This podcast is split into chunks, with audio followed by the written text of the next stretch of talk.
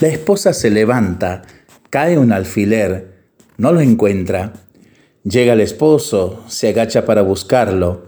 Inicia bruscamente un fuerte dolor de espalda. La escena, en su sencillez, parece irrelevante, pero luego empiezan las reacciones. El esposo se enfada, grita, la esposa se impacienta y sale de casa.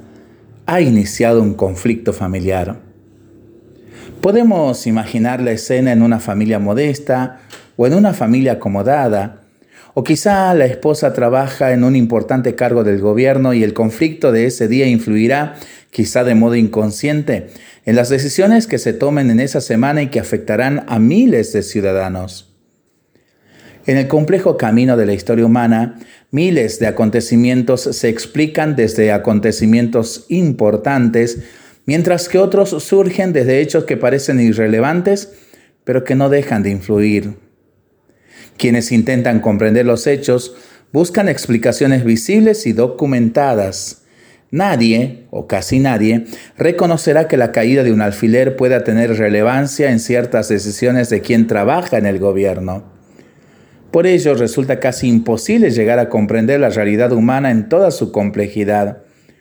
Una indigestión, un cambio en la presión atmosférica, un error al realizar una suma en las cuentas, tiene un peso en los acontecimientos que permanece escondido ante los ojos de los historiadores más perspicaces.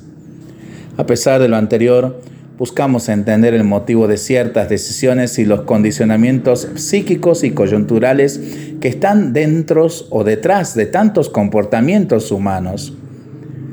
En algunas ocasiones será posible descubrir que el problema inició por culpa de la simple caída de un alfiler, lo cual nos recuerda que el gran misterio de la vida humana está tejido por miles de hechos, algunos casi insignificantes, que tejen momento a momento una historia que muchas veces parece incomprensible, pero que algún día podremos comprender en ese sentido pleno. Linda reflexión del padre Fernando Pascual para pensarlo y para rezarlo en familia y entre amigos, ¿no? Mientras lo hacemos, pedimos al Señor su bendición para este día y para este fin de semana.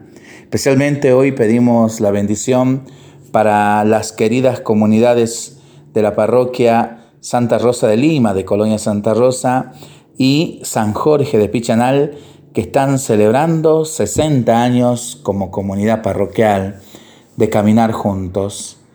Que el Señor los bendiga, que San Jorge, Santa Rosita y nuestros queridos beatos mártires del Senta los proteja siempre. Y nosotros nos, nos, cuidamos y nos comprometemos a ser verdaderos instrumentos de paz. Que el Señor nos bendiga en el nombre del Padre, del Hijo y del Espíritu Santo. Amén. Que tengamos todos un excelente fin de semana.